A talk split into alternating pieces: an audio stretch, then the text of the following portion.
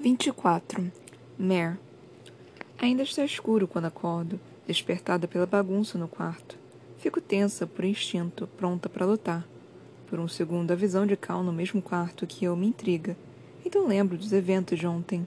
Sua quase morte e o que fez conosco, estilhaçando qualquer determinação que tivéssemos antes. Ele já está vestido, parecendo um rei sob a luz suave das poucas velas. Eu observo por um segundo, vendo-o sem nenhum tipo de máscara ou escudo. Apesar do físico alto e amplo, parece mais jovem com suas roupas refinadas. O paletó tem uma cor vermelho sangue profunda, com detalhes em preto e botões prateados no punho. A calça combina, enfiada dentro das botas de couro lustrosas. Ele não vestiu a capa e a coroa ainda, ambas largadas sobre a mesa. Cal se move devagar, fechando os botões até a garganta. Sombras envolvem seus olhos. Ele parece ainda mais exausto do que parecia na noite passada, se é que isso é possível. Me pergunto se chegou a dormir ou se passou a noite se torturando com a perspectiva de rever Maven. Quando percebo que acordei, quando percebe que acordei, ele se endireita, ajeitando os ombros. Cal assume o comportamento de rei bem rápido. A transformação é pequena, mas inconfundível. Ele sobe a guarda e veste a máscara mesmo comigo. Gostaria que não agisse assim, mas entenda a razão. Faço mesmo. Partimos em uma hora, ele diz, terminando com os botões. Pedi para separarem algumas roupas para você. Escolha o que quiser na sala de visitas. Ele titubeia, como se tivesse dito algo errado. Ou use o que preferir do seu próprio guarda-roupa, claro. Não trouxe um guarda-roupa para a batalha e não acho que nenhum dos seus uniformes me sirva. Respondo rindo. Com um gemido relutante, afasto cobertas e estremeço com um toque do ar frio. Sento, sentindo a trança emaranhada no meu ombro. Eu arrumo alguma coisa. Deve causar alguma impressão específica? Um músculo se contrai de leve na bochecha dele. Você pode se vestir como quiser, ele diz, com uma tensão estranha na voz. Deve ser uma distração? Pergunto, tentando desmanchar os nós no meu cabelo com cuidado. Cá olha para meus dedos, não para mim. Acho que você vai ser uma distração independente do que vestir. Meu peito se aperta. Elogios não vão te levar a lugar nenhum, Cal. Mas ele não está errado. Faz meses que vi Maven em carne e osso, sua silhueta indo embora no meio da multidão em pânico. Iris estava ao lado dele, defendendo seu novo marido do ataque ao seu casamento na capital. Foi uma missão de resgate, não só o meu, mas de dezenas de sangue novos manipulados para servi-lo. Eu poderia vestir um saco de batatas e Maven ainda ia me devorar com os olhos. Bocejando, dou passos suaves até o banheiro para tomar um banho escaldante rápido. Parte de mim deseja que Cal venha também, mas ele fica para trás e lavo minhas últimas dores sozinha. Quando passo a sala de visitas, encontro um arco-íris em meio à penumbra. Me concentro para fazer fagulhas elétricas piscarem sobre minha cabeça, iluminando a cabeça repleta de trajes. Fico feliz com a ampla variedade de roupas e ainda mais grata por não ter ninguém ali. Sem criadas para arrumar meu cabelo e meu rosto, sem curandeiros para eliminar a exaustão persistente ou trazer mais vigor ao meu corpo. Recebi só o que preciso e exatamente o que quero. Se Cal pudesse fazer isso com todas as outras coisas.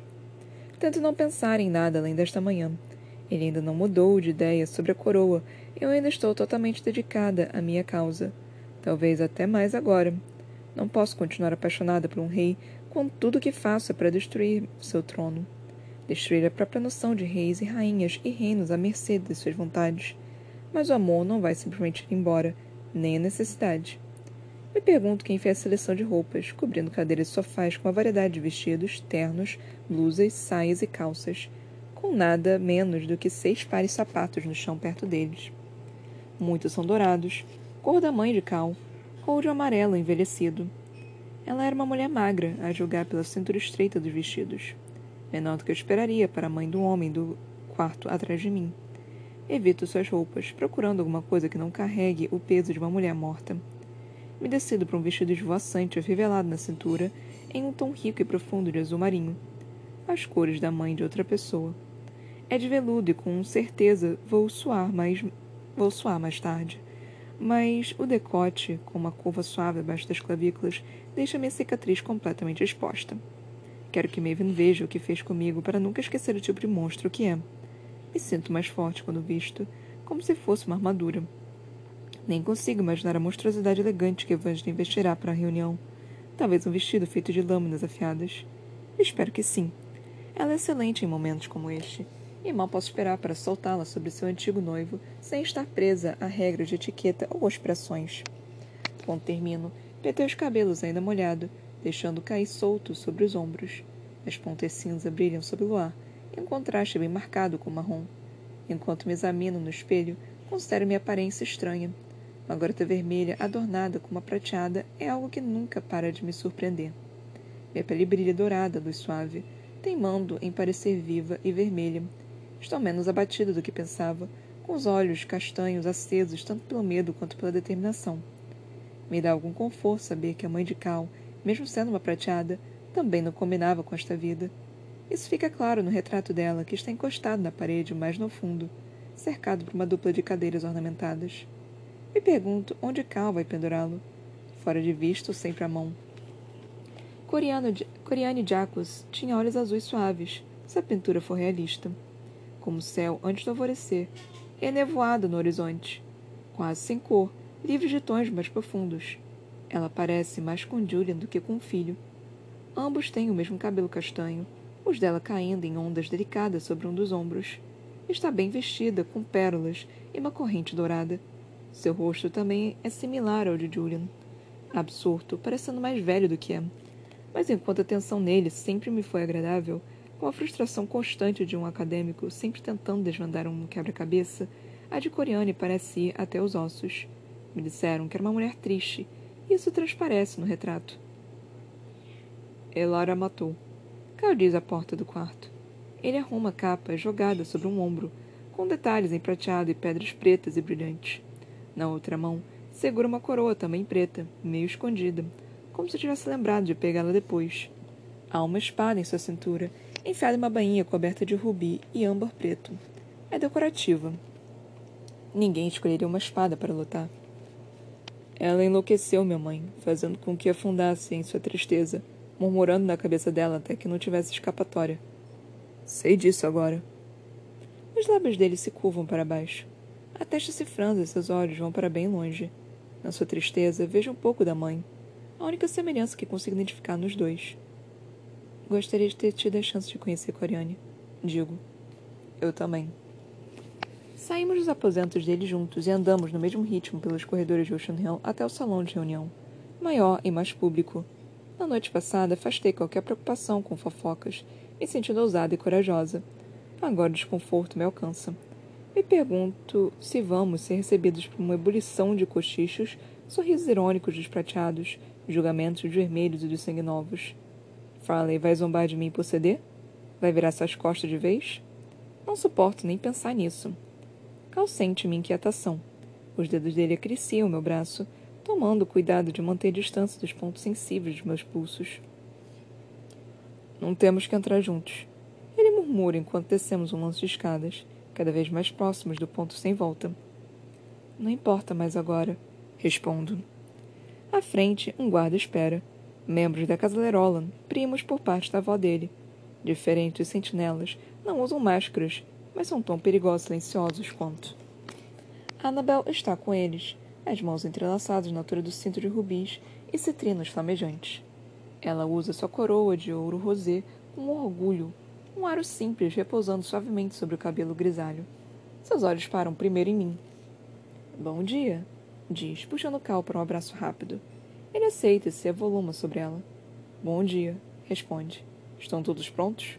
Devem estar, ela diz, acenando com a mão enrugada mas presumo que a gente tenha que esperar a princesa de Rift vestir todo o metal que puder encontrar. Me lembre de verificar se não roubou as maçanetas. Uma pilha de nervos. Cal não sorri, ainda que um canto da boca se levante. Estou certo de que temos algumas sobrando, ele diz. Você parece bem, senhorita Barrow, Annabel comenta, voltando os olhos para mim. Mas não me sinto assim, penso. Tão bem quanto posso estar, dadas as circunstâncias. Toma cuidado de não usar nenhum tipo de título em seu tratamento, mas ela não parece perceber ou se importar. A julgar pela forma como seu rosto muda, suavizando-se, devo ter dito a coisa certa. Para minha surpresa, Annabel não demonstra nenhuma hostilidade a mim esta manhã. Ela expira devagar. Prontos ou não, murmura girando. Aqui vamos nós, Maven. O salão de visitas, no fim das escadas grandiosas, leva a vários salões de baile e a sala do trono de Ocean Hill, bem como o salão de banquetes, uma versão menor a menos oficial da Câmara do Conselho em Whitefire. Foi construída para ser digna de uma corte de prateados e para abrigar o governo de Norta quando necessário. Agora, vermelhos se espalham por ali, tão ocupados quanto serviçais, mas sem exercer essa função. Os uniformes verdes de Montfort contrastam com o mármore branco e os ornamentos azul marinho, e muitas faixas douradas ainda estão penduradas nas paredes e no teto. O uniforme rubro de Cal se destaca entre eles, marcando sua posição como rei legítimo e conquistador de quase metade de Northam. Como em Ascendant, quando falou na galeria, Davidson veste seu melhor terno verde escuro. Farley também está com seu uniforme formal, tão desconfortável nele quanto antes. Fico feliz por não ter que usar um. O vestido cai suave sobre minha pele enquanto ando, e meus pés estão firmes nas delicadas botas azuis. Annabel nos deixa pa para ficar ao lado de Julian, e Farley observa nossa aproximação. Sua testa se franze e me preparo para uma carranca, talvez até um grunhido. Ela só pisca, pensativa, quase em aceitação. Calore, diz, abaixando a cabeça para o rei. Ele sorri com o uso deliberado do cumprimento informal. General Farley, ele responde com toda a propriedade. Fico feliz por ter concordado em se juntar a nós. Ela ajeita a gola apertada para que fique dobrada. A Guarda Escalate é uma parte valiosa desta colisão, e o comando deve ter um representante quando negociarmos a rendição de Maven. Quando Cal inclina a cabeça, concordando de forma gentil, suspira para mim mesma. Não teria tanta certeza de que vamos chegar a um acordo. Eu alerto com a voz baixa. Estou ficando cansada de me repetir. Fala em sua zomba. Claro, nada na vida é fácil, mas não custa sonhar, não é? Olhe atrás dela, para os vários oficiais parados ali. Nenhum dos rostos é familiar. Como está Killorn? Pergunto, franzindo a testa enquanto a vergonha sobe pela minha coluna. Retorço as mãos, tentando esconder o tremor. Ao meu lado, o caos estremece. Gostaria de poder segurar sua mão, mas reprimimos essa demonstração de afeto tão declarada. Farley olha para mim com pena. Foi curado por completo ontem, mas precisa de descanso. Tento visualizá-lo inteiro e saudável, não à beira da morte como quando deixei. Não funciona. Tomamos o comando dos quartéis de, da central de segurança. Ele está lá com os demais feridos. Bom, me forço a dizer, incapaz de falar qualquer outra coisa. Farley não insiste. Ainda assim, fico constrangida pela minha escolha, como se uma ferida tivesse sido aberta por uma lâmina afiada. Killan quase morreu. Cal quase morreu. E você correu para Cal. Ao meu lado, o legítimo rei olha em outra direção, seu próprio rosto prateado com o assunto. Ainda que tenhamos decidido não fazer escolhas, sabemos que elas foram feitas mesmo assim. E Cameron, acrescento, mas para estancar o sangramento que o pensamento provocam. Fala e coça o queixo, ajudando a organizar as coisas da cidade nova. É um recurso valioso lá, assim como o pai. As cidades de técnicos possuem suas próprias redes clandestinas, e a notícia está se espalhando para os outros. Os prateados de Maven podem estar se preparando para mais ataques, mas nós também estamos. Isso me enche de orgulho, bem como de ansiedade. Com certeza Maven retaliará pelo que fizemos na Cidade Nova e tentará impedir que aconteça de novo. Mas se as favelas vermelhas se levantarem e as cidades de técnicos pararem de funcionar, seu poderio será praticamente extinto. Ele vai ficar sem recursos, sem combustível. Podemos fazê-lo passar fome até se render. Reparei que estamos esperando pela princesa Evangeline de novo. Davidson diz, juntando-se a nós. Seu contingente particular de conselheiros fica para trás, nos dando espaço. Inclina a cabeça para trás, suspiro. A única constante nesse mundo. O primeiro-ministro cruza os braços. Se está nervoso, não demonstra. Um pavão precisa de tempo para ajeitar as penas, mesmo que sejam de metal. Comenta. Perdemos muitos magnetrões ontem. Cal diz, sua voz grave e firme. Quase uma repreensão. A casa Samus pagou um preço alto por Harbor Bay. Fala se enrijece, apertando a mandíbula. Duvido que vão nos deixar esquecer isso. Ou que esse sacrifício não vai exigir recompensas. Essa é uma ponte a ser cruzada ainda. Cal responde. Apesar do nosso histórico, sinto uma necessidade estranha de defender Evangeline. Se tiver que ser cruzada, digo, Mas podemos discutir isso depois. Acrescento, apontando para a passagem arqueada onde ela acabou de aparecer, com Ptolemos ao seu lado. As roupas dos dois combinam entre si, em tons de branco, perolado e prateado brilhante. Ele usa um paletó de cabimento perfeito, abotoado até o pescoço, calça e botas pretas similares às de Cal, além de uma faixa cinza apertada cruzando seu corpo de ombro até o quadril. A estampa da faixa parece estranha, mas conforme se aproxima percebo que as formas de diamantes pretos são lâminas fixadas diretamente no tecido. Armas, caso precise. As fendas do vestido longo de Evangeline revelam uma calça fina de couro por baixo. Caso esse encontro termine em sangue, sua ação não vai ser restringida pela saia. Queria ter pensado nisso também. O cabelo dela está preso em uma trança firme para trás. As mechas prateadas ornamentadas com brilho cintilante de pérolas metálicas com pontas afiadas. Boas para cortar a carne. Seus braços estão nus, sem mangas para impedir esses movimentos ou se enroscar nas joias suas mãos. Um anel brilha em cada dedo, com pedras brancas e pretas, e correntes elegantes envolvem os pulsos. Ótimas para estrangular ou fatiar. Até os brincos dela parecem mortais, longos e afiados. Fico feliz que Evangeline tenha demorado tanto. Ela está vestindo um arsenal. Devo pedir para ajustarem os relógios nos seus quartos, majestades? Annabel Grasna, ao lado de Julian. Evangeline responde com um sorriso tão afiado quanto suas lâminas. Nossos relógios marcam a hora exata, majestade. A saia dela balança em volta das pernas, conforme passa pela velha rainha, seguindo na nossa direção. Estremeço quando ela dirige um sorriso para mim. Bom dia, Mer. Vejo que está bem descansada. Ela passa os olhos por Cal, com os dentes à mostra. E você não? Obrigada, respondo seca, com o maxilar cerrado. Logo me arrependo de qualquer sentimento bom que tive por ela. Evangeline se diverte com minha resposta áspera e com um prateado nas bochechas de Cal. Atrás dela, Ptolemos cruza os braços atrás das costas, estufando o peito, mostrando com orgulho as adagas. Fala e repara em cada uma delas, com os olhos raivosos bem abertos. É uma pena que esse encontro não pode ser marcado à noite. Ptolemos murmura. Sua voz é mais profunda do que de Cal e infinitamente menos gentil. Ele é corajoso para abrir a boca, com Fala e eu por perto. Me pergunto se ela também vê cheiro e morto pelo golpe de Ptolemos Samos. Só ficar na presença dele já parece uma traição. Fala e tem mais controle do que eu. Enquanto só consigo manter a boca bem fechada, ela balança a cabeça com sarcasmo. Para que seu irmão tivesse mais tempo de pintar o rosto?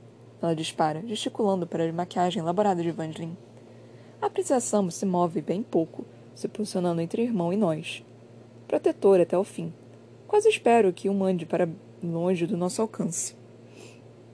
Para que meu pai pudesse participar, Evangeline explica. O rei Vola estará aqui ao pôr do sol. Cal estreita os olhos. Ele sente a ameaça com tanta clareza quanto eu. Com reforços? Mais soldados leais assamos para morrer por você? Improvável. Evangeline zomba. Ele vem para supervisionar o ataque final contra Maven. Supervisionar. Os olhos cinza e tempestuosos dela escurecem, ainda que só por um momento. Não é difícil preencher as lacunas entre suas palavras, o que diz em oposição ao que fala. Ele está vindo para arrumar a bagunça que fizemos. Estremeço. Evangelho e Ptolemos são formidáveis, violentos e perigosos, mas no fim das contas são ferramentas. Armas manejadas para um homem ainda mais poderoso. Bom, assim economiza o tempo que levaria para convocá-lo. Cal diz, apoiando a mão sobre o cabo da espada cravejada de joias. Ele abre um sorriso leve, como se a chegada de Volo Samus tivesse sido ideia sua. Estou certo de que vai recebê-lo com alegria, Evangeline. O olhar que ela lhe lança poderia envenenar rios inteiros. Vamos terminar logo com essa bobagem, ela bufa. O alvorecer se espalha pelas ondas, brotando do horizonte como uma mistura difusa de rosa e azul claro. Montei a testa apoiada no vidro gelado do jato para observar nossa descida. Conforme os segundos passam, meu corpo se enrijece e minha pulsação acelera como um tambor em disparada. Eu temo que possa explodir, e temo que possa explodir. Preciso de toda a minha concentração para manter meu poder contido e o jato a salvo dos meus ataques elétricos. Do outro lado, Fala e me encara, suas mãos prontas para abrir o cinto de segurança. Para se soltar e pular pela porta caso eu perca o controle. Cal tem mais fé. Ele exibe uma fachada de desdém casual, com uma perna esticada à frente e a lateral do corpo encostada em mim. Irradia um calor tranquilizador, e seus dedos acariciam os meus de tempos em tempos, um lembrete constante da sua presença. Se sua voz está infeliz ou surpresa com nossa proximidade, não demonstra. Está sentada em silêncio com Julian, o rosto dele mais soturno do que nunca. Davidson é o único passageiro do nosso jato. Por sorte, Evangeline e seu irmão vão na outra aeronave, que nos acompanha. Posso ver na água o reflexo do jato pequeno e ruidoso onde eles estão, uma sombra desfocada entre as ondas. Esses aviões são extremamente barulhentos, mas desta vez fico feliz por isso. Ninguém pode falar, planejar ou fazer comentários maldosos. Tento me perder no ruído constante. Provence chega rápido demais, um círculo verde envolvido por uma faixa de areia pálida. De cima aparece um dos mapas de Julian. Um desenho simples. O vilarejo à beira da água, uma pequena teia com poucas ruas. O porto está vazio, mas quase uma dezena de navios de guerra está ancorada a uns 800 metros da costa. Maven poderia girar no jato se quisesse. Penso, imaginando o estrondo distante do disparo da artilharia. Mas pousamos sem incidente. A sensação de aperto no peito aumenta, chegando a uma intensidade muito além do que posso suportar. Cerro os dentes, sentindo como se minha mandíbula fosse estilhaçar, e salto o jato o mais rápido que posso, nem que seja só para respirar um pouco de ar fresco. E talvez correr direto para o mar. Em vez disso, me distancio dos motores do jato, com uma das mãos erguidas para proteger meu cabelo da pior parte da ventania. Farley me segue com os ombros encolhidos. Você está bem? Ela pergunta sob barulho, para que só eu possa ouvir. Sacuda a cabeça de leve. Não. Vasculho a grama alta que cobre as dunas da praia, esperando que sentinelas saltem e nos cerquem, para forçar nossa rendição, para me obrigar a voltar para as algemas. A bile sobe pela minha garganta e o gosto quase me faz vomitar. A sensação da pedra silenciosa contra minha pele retorna com um sorriso vingativo. Não posso voltar para lá. Viro o rosto, me escondendo atrás do cabelo que chicoteia com o vento tentando respirar e me dar os segundos preciosos de que preciso para me recompor. A mão de Farley envolve meu ombro. Seu aperto é firme, mas gentil. Não vou dizer para esquecer o que aconteceu. Ela sussurra no meu ouvido. Mas tem que aguentar. Só um pouquinho. Aguente. Aperto os dentes e olho para ela, com os olhos misericordiosamente limpos. Só um pouquinho. Ecoou. Depois posso desabar. Quando tudo se terminar. Atrás dela, Cal acompanha, vigilante, mas hesitando em interromper, enquanto seus olhos por cima do ombro acenam brevemente. Vou conseguir. Tenho que conseguir. Parecemos um grupo estranho, alguns nobres prateados, uma general vermelha e dois sanguinovos, escoltados por guardas de diversas cores. Apesar de ninguém estar disposto a acreditar que Maven obedecerá às leis de guerra, sabemos que a rainha de Lakeland provavelmente vai. Ainda assim, fico próximo de Farley e dos seus dois oficiais da Guarda Escalate. Confio nas armas e na lealdade deles. Evangeline e Ptolemos descem do seu jato, agindo como se aquela reunião fosse um mero incômodo. Como se tivessem coisas mais importantes a fazer. É uma ensinação, claro. Evangeline quer ver Maven tanto quanto eu não quero. Nunca deixaria de lado a chance de desdenhar na cara dele. Os motores do jato fazem o cabelo dela voar enquanto espera, passando seus olhos aguçados e penetrantes pela grama que nos cerca. Concordamos em nos reunir no interior da ilha, uma chance para os ninfóides de Lakeland mostrarem sua boa vontade. A caminhada é curta e silenciosa pelas dunas, em direção à floresta esparsa de árvores tortas. Lembro de Tuck, agora abandonado às ondas. Shade está enterrado lá, sem ninguém para olhar por ele. Cal nos lidera, com Davidson de um lado e Farley do outro, para representar nossa frente unida. Sangue vermelho aliado ao prateado. Evangeline e Ptolemos seguem logo atrás, surpreendentemente tranquilas com sua posição secundária. Fico feliz por ter tantas pessoas à minha frente, me dando uns segundos a mais para reunir cada grama de coragem que possa encontrar. Meu maior conforto é minha eletricidade, serpenteando sobre minha pele, sem que ninguém mais saiba. Eu imagino atrás de meus olhos, linhas roxas e brancas de um brilho intenso, ramificando-se. Elas não vão embora, ninguém pode tirá-las de mim, nem mesmo ele. Vou matá-lo se tentar. Meses atrás, acompanhei Maven fazendo um acordo de paz com o povo de Lakeland de uma maneira muito parecida. Mesmo que o cenário fosse bem diferente. No interminável campo minado do gargalo, em vez de uma ilha gramada entre o céu brilhante e o mar tranquilo. A sensação era a mesma. Marchamos em direção ao desconhecido, em direção a pessoas com poderes formidáveis e terríveis. Pelo menos dessa vez não estarei sentado ao lado de Maven na mesa. Não sou mais seu animal de estimação. Como na reunião com Lakeland, uma plataforma foi construída no meio de um campo. As placas de madeira foram encaixadas com cuidado. Há um círculo de cadeiras ali em cima, metade dele já ocupado. Quase vomito na grama aos meus pés. Alguém ao meu lado toca minha mão. Julian. Olho para ele, implorando em silêncio. Pelo que, não sei. Não posso virar. Não posso correr. Não posso fazer nada que meu corpo grita para eu fazer. Tudo que ele oferece é um olhar gentil e uma cena de compreensão. Aguente. Dois sentinelas se postam no nosso caminho, seus rostos indecifráveis por trás das máscaras. A brisa do mar balança os uniformes flamejantes. Pedimos que descartem as armas antes de se aproximar de Sua Majestade, o Rei de Norta. Um deles diz, gesticulando para Farley e seus oficiais. Ninguém se mexe. Farley nem pisca. A rainha Anabel vira a cabeça com um olhar sarcástico. Ela espreita ao lado de Cal, mal chegando à altura do ombro dele. O rei de Norte está bem aqui, e ele não teme as armas dos vermelhos. Diante disso, Farley ri com gosto, seu desdém direcionado aos sentinelas. Por que se importam com nossas armas? Ela grasna. Essas pessoas são mais perigosas do que qualquer coisa que possamos carregar. Ela gesticula para os sangue novos e esprateados, com poderes muito mais destrutivos que qualquer arma. Não me diga que seu reizinho está com medo de uns poucos vermelhos com pistolas. Ao lado dela, os dois oficiais da guarda escalada se ajeitam um pouco, como se pudessem disfarçar as metralhadoras em suas mãos. Cal não ri, nem mesmo esboça um sorriso. Ele pressente algo errado, o que me dá arrepios. Presumo, ele começa, deliberadamente devagar, que vamos entrar em um círculo silencioso. Estou correto, sentinela Blonus? Meu sangue congela. Todo o ar sai do meu corpo. Não. Julian estende lentamente o braço, oferecendo algo em que me agarrar. O sentinela estremece, reagindo ao uso do nome de sua casa por Cal. Foco nele para me impedir de perder a cabeça. Não adianta. Meu coração dispara, batendo como uma trovada, e o ar entala na minha garganta.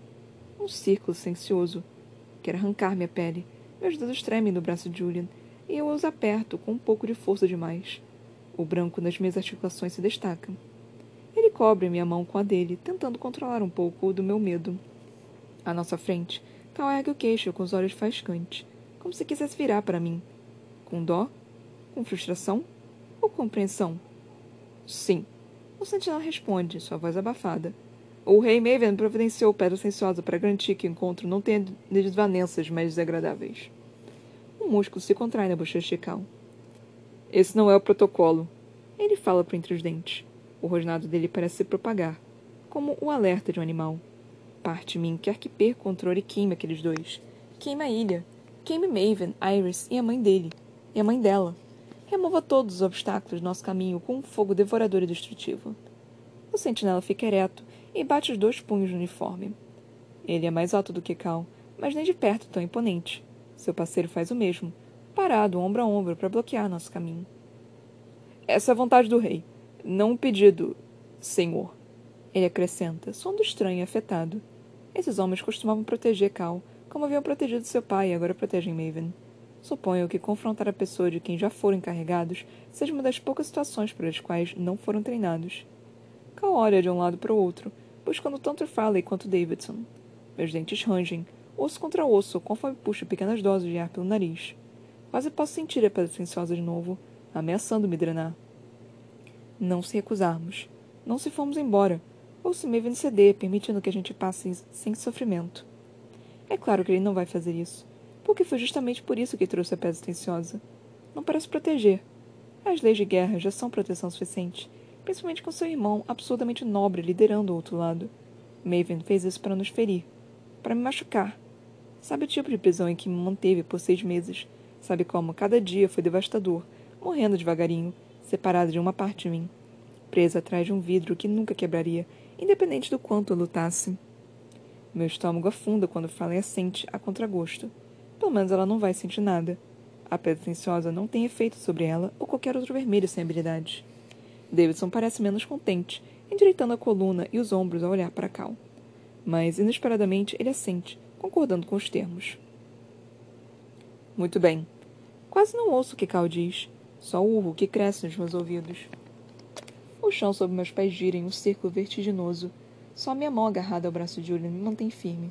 Na linha de frente, Farley e seus oficiais descartam as armas, fazendo barulho, mostrando todo o seu arsenal de pistolas e facas. Estremeço com, com cada uma que cai. Inútil, desaparecendo no gramado. Vamos. Julian sussurra para que só eu possa ouvir. Ele me força a dar um passo. Minhas pernas vacilam, ameaçando desabar. Eu me apoio nele tanto quanto posso, deixando que me guie. Aguente. Ergo os olhos tanto quanto posso, tentando não tremer, cair ou fugir. Iris se destaca reluzente em seu vestido azul. O espartilho é uma armadura, e a saia se espalha em volta dela, cuidadosamente ajeitada na cadeira. Iris tem o equilíbrio perfeito entre rainha e guerreira, mesmo se comparada a Evangeline. Seus olhos cinza nos seguem conforme nos aproximamos, estreitos como de um predador. Nunca foi indelicada comigo para os padrões de um prateada. Ainda assim, sinto ódio dela e do que fez. Com a pedra silenciosa cada vez mais próxima, tenho que me encher de raiva. É a única coisa que bloqueia meu medo. Entro no ciclo e a sensação antinatural recai sobre mim como uma cortina. Mordo o lábio com força para me impedir de gritar. Minhas entranhas se reviram de novo quando o peso dolorido e familiar pousa com tudo sobre meus ombros. Meus passos vacilam e eu pisco, a única demonstração evidente da minha dor intensa. Por dentro, meu corpo grita, todos os nervos queimando. Meu instinto me diz para correr, para abandonar o círculo de tortura. O suor escorre pela minha coluna quando forço um passo após o outro, tentando acompanhar o ritmo dos demais. Se não fosse pela pedra silenciosa, eu explodiria um ataque elétrico de fúria maior do que qualquer tempestade que já criei. A eletricidade não tem piedade. Nem eu. Meus olhos se estreitam para conter a vontade de chorar. Observo todos, menos Maven. A rainha Senra parece resignada, uma mulher menor do que a filha, usando as mesmas cores, mas com expressão neutra. Seu vestido é de um azul intenso, com faixas douradas para combinar com a coroa na sua testa.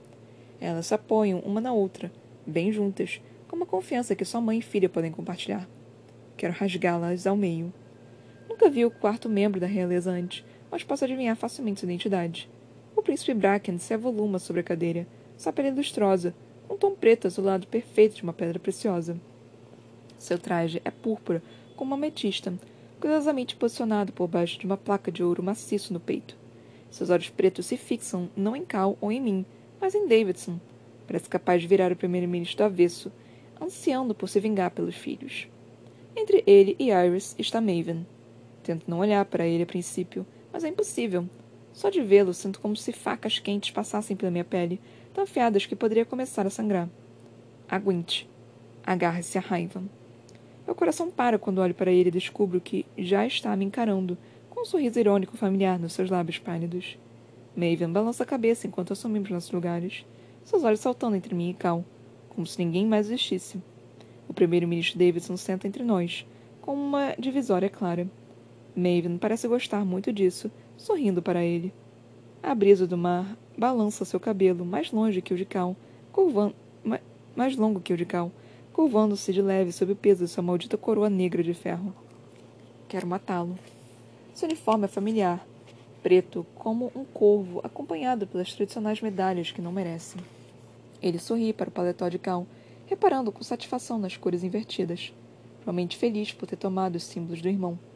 Nos saúda com frieza e com um deleite evidente, ansioso para tornar tudo o mais doloroso possível. A máscara do rei cruel está firme em seu rosto. Preciso arrancá-la. Me inclino na direção de Davidson, apoiando o cotovelo no braço da minha cadeira e deixando a clavícula exposta. A cicatriz fica clara para todos verem, queimada na minha pele. M de Maven. M de monstro. O olhar dele se demora na carne arruinada, vacilando por um momento. Aqueles olhos gélidos empalidecem e vão para longe, como se tivesse desviado do caminho ou mandado para um corredor longo e escuro. Maven se recupera, piscando para o restante da nossa colisão, mas é um bom começo. Todos sentam sem incidente nos lugares predeterminados. Para minha surpresa e desconforto, Farley tem Cal de um lado e Pitolemos de outro. Faço uma careta. Se ela não voar pela plataforma para estrangular Maven, pode acabar matando um dos seus próprios aliados. O olhar de Farley queima tanto quanto o de qualquer Calori quando encara Maven. Ele, eles já se encontraram antes, muito tempo atrás, no Palácio de Verão, quando ele enganou todos nós com suas mentiras sedutoras em que queríamos acreditar. Maven enganou tanto quanto a mim. É de fato fascinante ver o quanto você subiu, General Farley. Ele diz. Sei o que está tentando fazer. Abrir rachaduras entre nós antes mesmo de nos acomodarmos direito. Me pergunto onde diria que estaria agora se ele perguntasse um ano atrás. Que jornada! Os olhos dele saltam de Farley para Ptolemos, insinuação evidente. Quando eu era sua prisioneira, ele rachou minha cabeça, vasculhando minhas memórias com a ajuda de um primo Merandos. Viu cheio morto pelas mãos de Ptolemos e sabe o que ele significava para Farley. Sabe o que meu irmão deixou para trás. Não é difícil para ele cutucar essa ferida aberta. Farley mostra os dentes, a predadora, mesmo sem suas, mesmo sem suas garras. Cal responde antes que ela possa atribuir o veneno. Acho que todos chegamos a lugares estranhos. Sua voz sai severa e equilibrada. É diplomático até os ossos. Não consigo imaginar o esforço que isso deve exigir. Não é sempre que um rei de Norta senta perto das rainhas de Lakeland. Maven só escarnece. Ele é bem melhor nisso do que Cal jamais será. Não é sempre que o primogênito senta em qualquer lugar que não o trono. Ele dispara de volta, e Cal fecha a boca com um estalo audível. O que você acha de tudo isso, minha avó? Maven acrescenta, lançando suas adagas contra Annabel. O sangue do seu sangue em guerra entre si. Ela responde à altura. Você não é da minha família, garoto. Deixou de ser quando ajudou a matar meu filho. Maven só estala a língua, como se tivesse pena dela. Cal brandiu aquela espada, não eu. Ele diz, apontando o queixo para a arma na cintura do irmão. Quanta imaginação! Velhas são tão propensas a fantasias. Ao seu lado, a rainha Senna arqueia uma única sobrancelha. Não diz nada, deixando Maven ter sua teia. Ou preparar a própria forca. Bem, ele continua, batendo as mãos. Não fui eu que solicitei esta reunião. Imagino que vou apresentar os termos de que querem me oferecer. Rendição, talvez? Cal balança a cabeça. Sim, a sua. A risada de Maven é estranha, forçada, ou a expulso de forma calculada e treinada, numa imitação de como acha que uma risada deveria soar. Irrita Cal, que se remexe na cadeira, desconfortável. Bracken não sorri, mantendo uma carranca. Ele apoia o queixo no punho cerrado. Não conheço seu poder. Mas presumo que seja forte.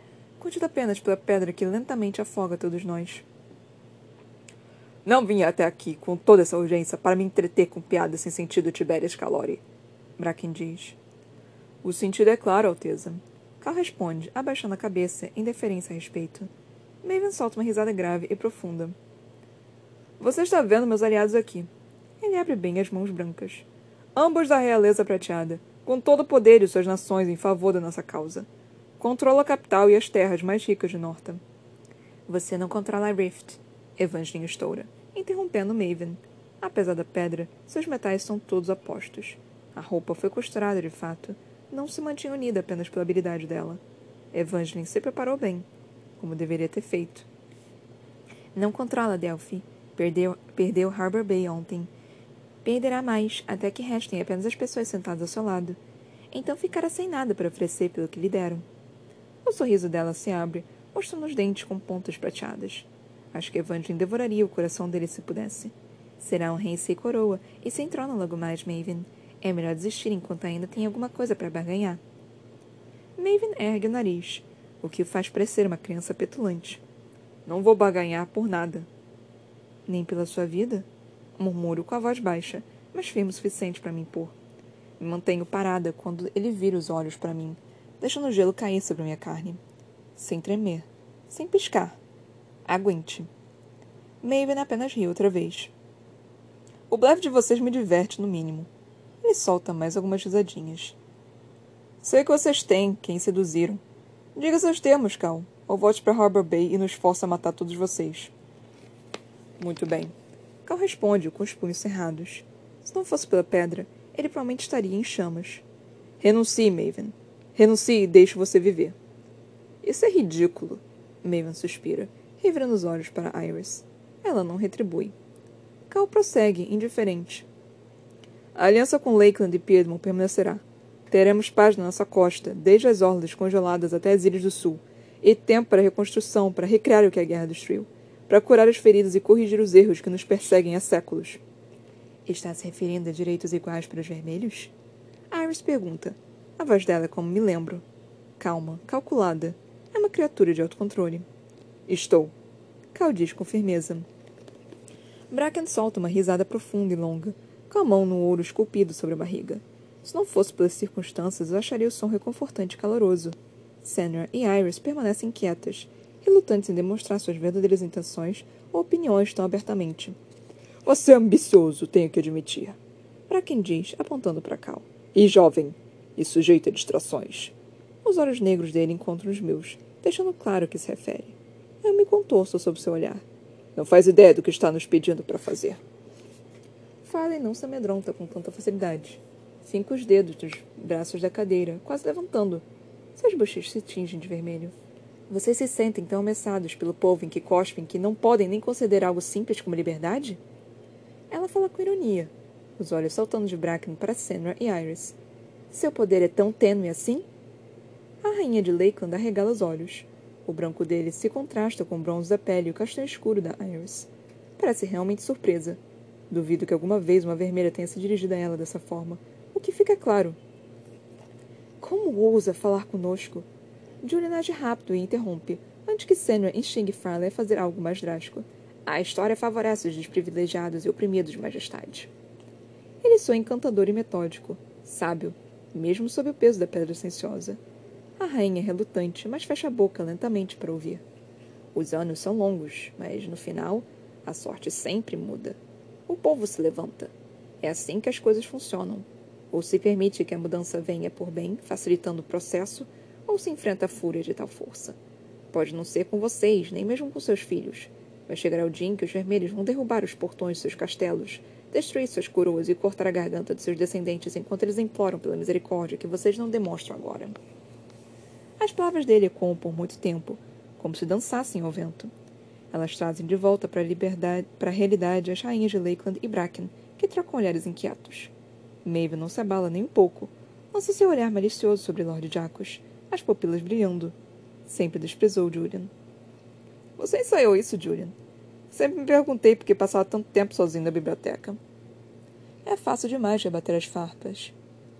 Duvido que alguém passe mais tempo sozinho que você, digo, me inclinando mais uma vez para frente para mostrar a cicatriz.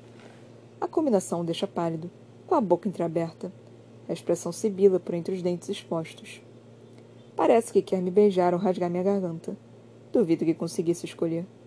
Cuidado, Maven, pressiono, levando ao limite da tolerância. Essa sua máscara pode cair. O medo brilha nos olhos dele.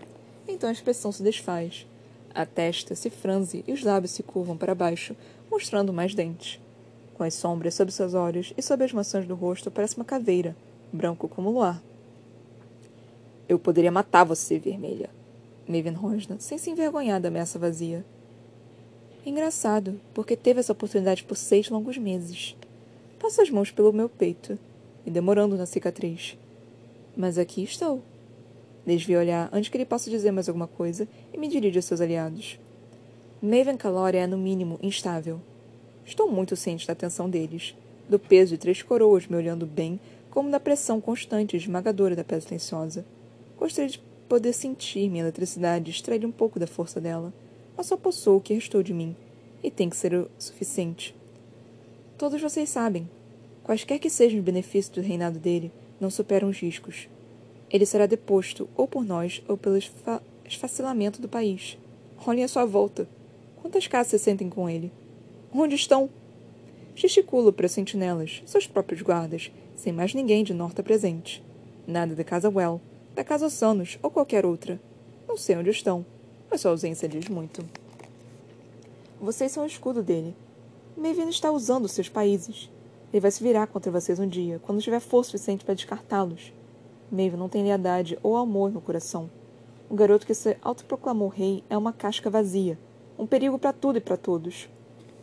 Maven se concentra em suas mãos, ajustando os punhos no uniforme. Qualquer coisa para parecer indiferente. É um fingimento muito ruim, especialmente para alguém tão talentoso quanto ele. Mantenho minha cabeça erguida. Por que continuar sustentando essa loucura? Para quê? À minha esquerda, Faia se mexe a sua cadeira range. Seu olhar tem todo o fogo que os calores não podem invocar. Porque eles preferem se matar a se igualar a qualquer sangue que não seja a cor certa. Ela sibila. Farley, Cal resmunga. Para minha surpresa, Evangeline assume a frente, atraindo a atenção para si. Ela aperta os lábios e ajeita o vestido com gestos chamativos. É muito claro o que está acontecendo aqui. Você diz que Maven está usando os dois como escudo? Ela fala, quase rindo. Onde estão seus exércitos, Rainha Sandra? E os seus, príncipe Bracken? Quem está sangrando de fato nessa guerra? Se alguém aqui é um escudo, é Maven. Eles estão usando um garotinho contra seu irmão mais velho, jogando um contra o outro até que se sintam confiantes de que podem destruir o que restou. Não é verdade? Eles não negam, sem querer dar espaço a tal alegação. Aris tenta outra tática, se inclinando na direção da princesa Samus com um leve sorriso. Devo presumir o mesmo sobre você, Vangeline. Ou Tiberius Calori não é uma arma para Rift? Maven acena para sua rainha recuar. Ele olha para Cal e para Farley. Ela é o ponto fraco aqui, ou pelo menos ele pensa que é. Boa sorte. Não, não Cal, ele diz ronronando. Os vermelhos. Os velatas de Montfort. Conheço Vola e os outros prateados que se rebelaram. Não vão tolerar nenhuma liberdade para os vermelhos além do necessário. Não é mesmo, Annabel? Ele acrescenta, lançando um sorriso para a avó. Ela me meramente se vira, se recusando até mesmo a olhar para ele. Apesar de toda sua pose, o sorriso de Maven diminui um pouco. Farley não cai na armadilha dessa vez. Ela se mantém parada. Davidson bate as mãos lentamente, inclinando a cabeça na direção do falso rei. Tenho que aplaudir você, Maven, ele diz. A calma demonstrando pelo primeiro-ministro é um descanso bem-vindo a todo veneno. Admito que não esperava uma manipulação tão hábil de alguém tão jovem, mas presumo que sua mãe o criou assim, não foi? Ele acrescenta, olhando para mim. Isso incendeia Maven mais do que qualquer outra coisa. Ele sabe o que aquela insinuação quer dizer. Que contei a eles tudo que pude a seu respeito, a respeito do que a mãe lhe fez. Sim, Maven foi fabricado por ela, murmuro. É como se girasse uma faca nas entranhas dele. Não importa quem deveria se tornar. Aquela pessoa se foi por completo. A voz de Cal é suave ao lançar o golpe final. E nunca vai voltar. Se não fosse pela pedra tensiosa, Maven queimaria. Ele bate o punho com a articulação tão branca quanto os ossos expostos. Essa conversa não tem sentido, estoura. Se vocês não têm condições a oferecer, então vão embora. Fortifiquem sua cidade, reúnam, reúnam seus mortos, se preparem para uma guerra de verdade. Cal não vacila. Não tem mais nada a temer em relação a Maven. Uma transformação, uma transformação trágica recaiu sobre o verdadeiro rei, que assume um papel que desempenha melhor, de general, de guerreiro, diante de um oponente que pode derrotar no irmão que quer salvar. Não restaram laços de sangue entre eles, só o sangue que Maven o fez derramar. A verdadeira guerra já, já chegou. Cal responde, sua calma contra, contrastando com um descontrole repentino do irmão. A tempestade começou, Maven, quer você queira admitir ou não. Tento fazer como Cal fez. Tento deixar tudo para trás. A máscara falsa do garoto gentil e esquecido já se foi. Nem mesmo seu fantasma sobrou. Só a pessoa na minha frente, com seu ódio, sua obsessão e seu amor pervertido. Aguente, sibilou na minha cabeça. Maven é um monstro. Ele me marcou, me aprisionou, me torturou da pior forma possível, para me manter ao seu lado, para alimentar a fera que ronda o interior do seu crânio. Mas, por mais que eu tente, não consigo evitar enxergar um pouco de mim mesma refletido nele. Presa por uma tempestade, incapaz de me libertar, incapaz de fugir do que já fiz e continuarei fazendo. Esse mundo é uma tempestade que ajudei a criar. Todos ajudamos em maior ou menor proporção, com passos que não podíamos calcular, por caminhos pelos quais jamais imaginamos caminhar. John viu tudo. Me pergunto quando o gatilho foi disparado. Qual foi a escolha que desencadeou tudo? Foi Lara vendo dentro da minha cabeça uma oportunidade para atacar a guarda escalate? Foi Evangeline me fazendo cair na arena do, da prova real? Foi Cal segurando minha mão quando eu era só uma ladra vermelha? Ou Killorn com seu destino decidido pela morte do mesmo e do mestre e a maldição do alistamento? Talvez nem tenha começado com nenhum de nós. Pode ter sido com a mãe e irmã de Farley, afogados pelo rei de Lakeland, instigando o pai dela, o coronel, a agir. Ou Davidson escapando da morte das legiões para construir um novo tipo de futuro em Montfort. Talvez alguém ainda mais distante, cem mil anos atrás. Alguém amaldiçoado ou escolhido por um deus distante, condenado a, e abençoado a tornar isso tudo realidade? Acho que nunca vou saber.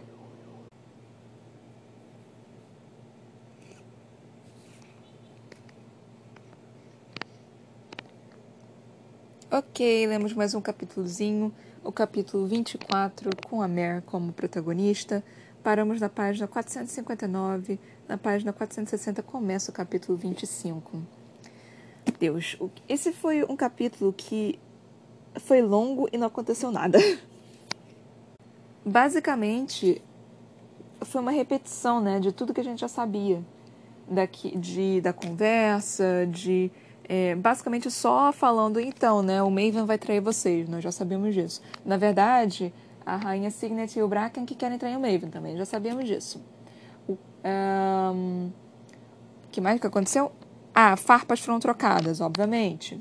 Todo mundo sabe que eles tinham que saber que o, o Cal quer uma unificação entre os vermelhos e os prateados. Fala e trocando farpas com a rainha Signet, falando da questão de de que os vermelhos são, não são inferiores e eles acham que eles são inferiores e por isso eles acabam perdendo e tudo mais. John, John Ju, Julian falando que os fracos, os oprimidos, são, geralmente se levantam. Isso é um fato bem interessante, que eu gostei. E, e é verdade, a história sempre mostra isso. Demora, demora, mas sempre acontece. É... Então, foi basicamente só um, uma grande enrolação para falar o que, tudo que a gente já, já sabe. Toda a história, todo momento. A única parte que foi interessante de verdade foi o. Qual o nome? O Cal vendo que não tinha salvação pro Maven. Eu ainda tenho muita pena do Maven, gente. Não dá, eu tenho muita pena desse garoto. Então, a única salvação que nós temos. É salvação. A única coisa interessante, né, razoável que aconteceu foi isso. Foi do Cal ver, tipo, porra, meu irmão não tá aqui mesmo, não. Ele, ele realmente sumiu. E aí ele tomando a postura de um general, que é justamente o que ele tem. Quando a Mer foi e falou, ah, o, o Cal tomou postura diplomática, eu fiquei, mas esse não é o forte dele. E aí, do segundo depois, ela falou, ah, então Maven é muito melhor do que Cal. Eu fiquei, é. Isso é repetido diversas vezes, né? Só que é interessante que toda vez que eu leio o Cal tentando ser diplomático, eu, eu, eu só penso, Cal, Cal não sabe fazer isso. O que, que ele tá tentando fazer? O que, que ele tá tentando fazer? Então é meio engraçado ver isso. É, então, minha gata resolveu entrar no meu quarto e aí tá miando. É, e vai. No que? E tá atacada. É, então, essa parte foi interessante, né? Eu gostei dela, da, dessa questão de realmente. É, já tava até esquecendo o que eu tava falando. De o Cal finalmente agir, né? Ah, não, tá falando da diplomacia, mas dessa dele finalmente ver tipo, porra, eu não tenho, não tenho muito o que fazer. Eu, eu tenho que basicamente matar meu irmão. Outra coisa também que, que eu fiquei até surpresa foi a questão de eles falarem: "Não, você se rende, a gente não te mata". Eu fiquei, caraca, eles estavam pensando em não matar o Maven. Porque em todo momento eles estavam falando, tipo, não, não, a gente vai matar o Maven. A Mary o tempo todo, não, eu vou matar o Maven. Eu vou matar o Maven. Eu vou matar o Maven. E aí a, a Mary chegou a falar, tipo, se você se render agora, a gente não te mata. Eu fiquei, ué, como assim? Eu fiquei realmente surpresa, porque, de novo, eu não quero que ele morra. Eu acho que ele não deveria morrer. Eu tenho muita pena dele, eu tenho muita pena real dele, tipo. Eu, eu, eu realmente tenho muita pena dele, mas enfim. E, cara, eu, eu senti que o Maven também, nessa conversa, estava muito caído. Eu acho que ele deveria. A, a própria Mare falou, tipo, ah, foi uma falsa ruim, sendo que ele é tão bom. Mano, o Maven é excelente nesse, nessa questão. E ele tava. Ele, ele tava agindo, tipo, de uma forma muito. É, qual o nome que se diz? Eu não lembro da palavra, mas é, é quando você tá muito novo naquele assunto e você não, não sabe agir direito por causa daquilo. Noviço, né? Tipo, parecia que ele não, não, não sabia o que, que ele estava fazendo. Isso me incomodou um pouco. Mas, ao mesmo tempo, significa que ele já está nas últimas. Ele não tem muito mais o que fazer. Ele, ele, ele vai. Ele vai cair daqui a pouco, né? Ele não, não tem muito o que fazer. É, é provável que eu também não, não esteja conseguindo falar tão bem, porque eu tô extremamente cansada. É, como vocês. Não sei se vocês estão vendo, né? Mas assim, eu tô gravando esse episódio mais cedo. Mais cedo no sentido de, de manhã, quando eu acordei, porque eu não consegui gravar de madrugada. Então eu, tô gra... eu acordei cedo hoje, porque eu precisei. E aí eu resolvi gravar, porque parece que esse horário também não faz tanto barulho. Aí eu tô exausta. E como eu disse aqui também algumas vezes que eu, que eu ia ficar exausta, não sabia quando que eu ia conseguir gravar. Mas eu. Eu, eu, eu, eu quero poder gravar aqui, gente. Eu realmente quero poder ler. Eu quero poder terminar esse livro, porque eu tô ansiosa para terminar esse livro. Pra eu, pra, até para eu começar a ler os contos dessa, dessa saga, que eu tô muito curiosa para ler os contos da saga. Enfim. É, uma coisa que. Outra coisa que eu me lembrei que achei interessante foi a questão que é, o Cal disse que a mãe do, do Maven que matou a Coriane, a mãe dele. E eu, a única coisa que eu consegui pensar foi por que caralhos a. Qual é o nome da mãe dele? Elara. Elara. Tava tão perto da, da Coriane. O que caralhos aconteceu? Eu acho que isso vai ser um conto. Então eu tô super curiosa para saber o que aconteceu, porque isso me parece uma história interessante. Então eu tô querendo saber o, que realmente aconteceu. Que tem isso. Eu acho que vai ter um conto da, da, dessa questão do, do pai da, do, do Cal e do Maven, junto com a Coriane. Eu acho que vai ter isso com a Elara e a Coriane, da morte da Coriane. Acho que vai ter o conto do Julian e da Sarah. E não sei mais, não tenho certeza. Mas enfim. Cara, a gente está chegando na reta final. É, falta pouco agora pra gente terminar. Hum, então, assim, eu tô realmente. Cara, vai ter a, a batalha final, é isso que vai acontecer. Gente, eles enrolaram pra Ela enrolou pra cacete. Vai ter a batalha final que vai ter que acontecer. Então isso vai durar, sei lá, alguns capítulos, talvez mais uns cinco capítulos, mais ou menos. É, e aí vai ter que ter toda a, a batalha final que eu digo com o Maven, né? Tipo, vai ser, vai ser aqui. Porque ainda tem o desenvolvimento, né? Ainda tem que acontecer o que, que vai acontecer com o reino, a separação, como é que os vermelhos vão. É, como é que Cal vai querer separar essa, toda a situação e se ele vai realmente perder o trono. Eu acho que ele vai perder o trono. A não ser que aconteça algo do tipo, ele realmente falar que os vermelhos estão livres e algo do tipo, sei lá, porque bem ou mal alguém tem que estar no poder. É provável que seja, sei lá, ele seja como se fosse em Montfort, só que em vez de um primeiro-ministro votado pelas pessoas, seja realmente um rei, ou seja uma coisa meio que é a monarquia inglesa, que é a monarquia ainda existe, mas ela não serve pra porra nenhuma, tá ali só de enfeite pegando todo o dinheiro, mas enfim. Então, pode ser que seja algo assim, mas eu não sei. Eu acho que o Cal não ia se sentir confortável simplesmente é, observando, falando, mas não tendo poder final e falando, tipo, não, vai ser assim.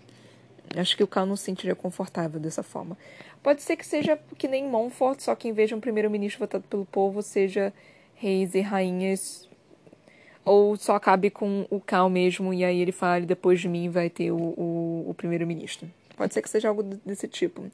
É que ele não falou nada assim, então eu realmente acho que talvez. Ele nem pensou sobre isso, tipo, não, eu vou ser o último rei. E aí depois a gente vai começar com o primeiro-ministro. E não vai ser pelos meus filhos nem nada disso. Até porque, assim. Honestamente, quem é que quer nascer para já ter seu destino traçado e falando você vai ser rei? Tipo, foda-se, não, não me importa, você vai ser isso. Sério eu não teria escolha nenhuma na situação, parece meio ruim. Eu não ia gostar disso. Eu realmente não ia gostar disso, mas enfim. Essa é uma opinião, né? Não sei. É que não faz sentido. É que, ai, sei lá, a monarquia é tão enraizada para algumas pessoas que para mim não faz sentido isso. Tipo, você nasceu e agora vai ser isso. Tem um, filme chamado. Ai, meu Deus, meu tempo. Chamado Formiguinhas, com Z. Que é, é justamente isso, que você já nasce e essa é a sua função. E aí a história de uma formiga que, que ela ficou tipo, caraca, mas eu só sirvo para isso? É realmente isso que eu sou? É bem interessante. É... Então eu recomendo para quem não assistiu. Enfim, é isso que eu tenho para falar no momento. Eu espero que vocês tenham gostado do episódio. Mesmo estando exausto, eu não, não tendo tanta coisa assim para poder falar realmente, porque o capítulo não teve porra nenhuma para poder falar, só foi basicamente uma grande recapitulação do que tudo que aconteceu. Enfim. E é isso, gente. Muito obrigada por ter me ouvido até aqui. Até a próxima. Beijinhos e tchau, tchau.